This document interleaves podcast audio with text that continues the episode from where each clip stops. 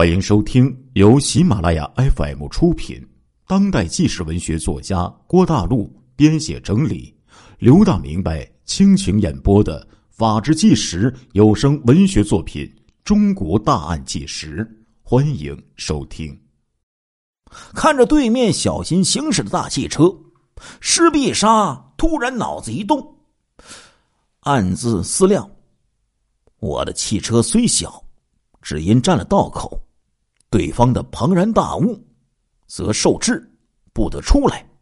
倘若我将十四 K 这些人马堵在里面，还不是一任我去宰割的羔羊吗？石必杀料不到，想破了脑袋都没有得出一个好办法，在这疏忽之间就给解决了。激动的一拍自己额头，口里喃喃说：“不错。”这个办法真不错，这样一来，除非他们有通天的本领，才能逃出升天。坐在后排的这个罗东啊，这时候一听，把头探上来了：“呃，沙哥，什么事儿值得你这么高兴啊？”因为有司机在场，石必沙不便将自己的想法说出，含糊的说：“啊，没什么。”说话间。汽车已经到了堂口停住了，施必杀走出汽车，直往里闯，罗东紧随其后。李涵闻声赶来，施必杀关上房门，说出了自己的锦囊妙计。两个人一听，伸出大拇指：“沙哥，你这一招实在是高啊！”施必杀得了手下的称赞，心头啊也是一阵得意呀。当即就命令李涵和龙罗东分派行动，自己坐镇堂口，单等他们的消息。原来呀，施必杀的主意很简单，就是将两块玉多利皇后街这个大小宽窄的巨型钢板焊接在两台推土机前面，等到十四 K 的人马偷袭大圈帮的时候。两辆推土机分别就从街头还有街尾呢推进，实施两面夹击。李涵奉命呢，就去购置推土机，还有大钢板的这些事项。十一点多钟之后，李涵赶了回来，他从这个一个工地上啊，联系到了两辆半成新的推土机，明天上午就可以开回来了。二人的话题呀，很快就扯到了十四 K 报复的事上。李涵就说：“沙哥，你这主意虽好，可是十四 K 行动时间谁知道还有多久啊？推土机拿回来也只能往这个街头放，时间一长不免让人生疑。那时候岂不就是功败垂成吗？”石壁上说：“十四 K，自是有一支精锐强兵，一定会欺我们大圈帮。刚刚创建，人手短缺，他们断断不知道，我们还有另一支人马，远在鲤鱼门。这两天，十四 K 定会采取行动，无疑。假如十四 K 这一次偷袭。”并不出动那支精锐部队，下次再用这个办法，那就不灵了呀。他们一定会动用这支部队的。施必杀的语气十分肯定。上一次轻敌，才导致他们没有必要的失败。这一次，他们怎么说，也不敢随便的派一支队伍来。经过上一次的火拼，他们已经知道我们拥有 AK 四十七了。更是不敢怠慢。李涵呢，听着施必杀的分析，不住的点头：“沙哥所言极是啊。”这时候，外面传来嘈杂的脚步声，施必杀正待喝问，罗东、钱汉强闯了进来。人都带来了吗？施必杀问道。罗东回答说：“呃，都来了。”呃，在外面的客厅呢。现在就采取行动，岂不过早啊？在路上啊，钱汉强啊，已经从罗东那里得知了情况，所以一见面呢，就问这个石必杀。石必杀摇了摇头，现在的情况，我们处于被动，理所当然应该早做准备，以便随时迎敌。倘若我没有料错的话，他们明晚就会对我们予以报复。当下，施必杀就将自己的计划再重复了一遍。早先疏漏的地方，在这短时间里就被他所补正了。决计兵分三组，钱汉强率领四十个人守住堂口。考虑到街头的地势重要，敌方。一旦惊觉，陷入包围，将是首选逃跑的途径。由施必杀亲自率领一组人马去抢夺，罗东和李涵则率领二十五个人隐蔽于街尾。一旦枪声打响，仗着推土机的威力，与两面夹击，将敌人赶到堂口的大门前，以便三面。交叉扫射。最后啊，沙比沙一再强调说这一仗的重要性，告诫大家，万一遇到对方强攻反扑，不惜一切代价要守住各自的阵地。石必杀说：“古人说的好，大难不死，必有后福。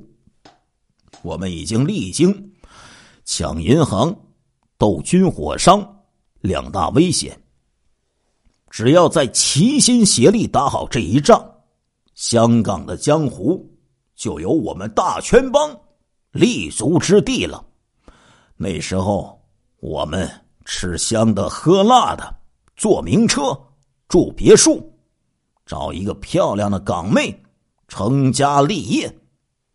施密莎这话呀，很有煽动性啊。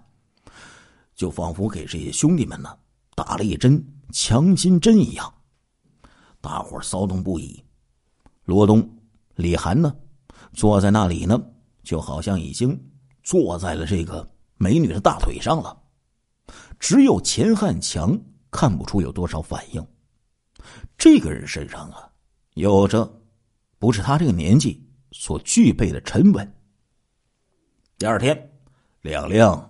推土机分头开到了，是必杀从派去打探消息的手下了解到了十四 K 的一些内幕和大哥级人物邓贵堂的情况，对十四 K 那支神秘的队伍却没有一点线索。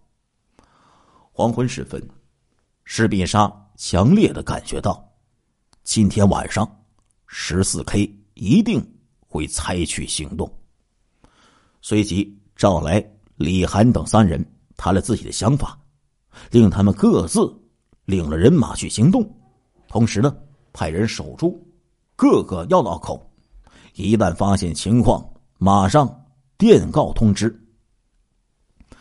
施必杀更是不敢大意，十点未到，就率领手下来到了街口对面的一间房子里。这间房子呀。原本是一家经营百货的店铺，今天早上被这个大圈帮高价租了过来，用作监视据点。所有进出玉多利皇后街的这些行人车辆，一目了然的纳入了他的视野。史必杀留下一个人，乔装成售货员，其余人马躲在内间将近十二点钟。周边的几家店铺啊，陆续的打烊了。为了避免人怀疑，施必杀下令关门，派两名手下隔着玻璃注视着对面的情况。这个时候啊，施必杀想到十四 K 那支精锐的部队，不禁呢心中啊有一些打鼓啊。正在这时，一名手下冲进来报告说。沙哥，他们来了！史必杀一听，从椅子上就蹦了起来，隔着玻璃望了过去。对面路灯下，街口处，停着两辆，照了这个大棚子的这个汽车，从车上纷纷跳下，手持 AK 四十七的这些杀手，黑压压一片，一看大概得有近百人呢。这些人一看，果然训练有素，全然不用一声指挥，没有发出半点嘈杂之声。施必杀原想他们呢，会举全部力量对自己堂口予以重击，到时候只需领着手下仗着推土机的掩护，实施自己两面夹击的这计策就可以了。但是出乎意料，哎，对方这批人马居然留下了十几个人把守着街口。这时候他才想明白呀，战场上这些千变万化，可不是以自己这个推断。去发展的呀！这时候前面已经响起了激烈的枪声，显然是镇守堂口的钱汉强同对方交上了火。施必杀知道，眼下务需尽快的解决把守街口的这十几个十四 K 的成员，才能实施自己原来的计划。而问题是，一旦惊动了正在交战的敌人，他们势必。就会放弃对堂口的攻占，突围而出，那自己整个计划就会流产了呀！一名手下着急了：“沙哥，这可怎么办呢？”施必杀知道自己现在不能有半点的犹豫，正在下令行动。前面的枪声戛然而止，不觉一惊，直到堂口已经被十四 K 给攻下了。从身边一名手下抢过了一把 AK 四十七，率先就冲了出去，对准守候街口的十四 K 的人员一阵狂扫猛射。这些十四 K 的这些人马呀，所有心思都放在前面的战斗，冷不防突然杀出了这么一彪人马，顿时倒下了数人。这股大圈帮的成员呢，经历过了那天晚上实战了。一见施必杀大头冲出，紧随左右冲杀而出，编织成了一道强烈的火力。十四 K 这支精锐部队果然是久经沙场，虽然呢是猝遭袭击，但是并不惊慌，借着这个车身掩护，负隅顽抗。无奈被对方抢占了先机。几经努力呀，终是不敌，很快就败下阵来，未及逃脱一人，全部就牺牲了。石必杀一看解决了对方，立刻令两名手下把这个阻在街口的汽车给开走，在推土机的掩护下，顺利的就实行了他这两面夹击的战略。推土机前面挂着大铁板。和街口一边宽，就缓缓的向前稳步推进。大圈帮的人马在这个一寸多厚这钢板的掩护下，就将十四 K 这票人马赶在了堂口火力交叉的地方，开始一阵狂射呀。几分钟之后，这一支曾经令香港江湖闻风丧胆的十四 K 的精锐。全部被消灭了，血流成河，一片狼藉呀！空气之中环绕着一股浓浓的硝烟味儿。大家汇合一处，施必杀清点人马，仅仅伤亡五人。这一仗大全帮大获全胜，众人甚是欢喜。罗东鼓掌赞道：“多亏沙哥。”呃，神机妙算呐！李涵说：“人说十字 K 是香港第一大堂口，我看简直不堪一击。从今香港江湖还不是一任我们大圈帮纵横吗？”面对群情激昂的手下，施密莎知道，以自己的身份，这个时候必须得冷静，万万不可陷入他们的情绪之中，等待众人。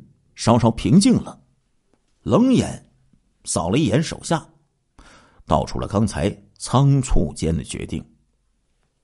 弟兄们，今天晚上我们侥幸打赢了十四 K，但是我们所消灭的只是其中一小撮十四 K 的人马，他们的堂主格林森、大哥级的人物邓贵堂等还在。有句古话说，叫做“擒贼先擒王”，只有。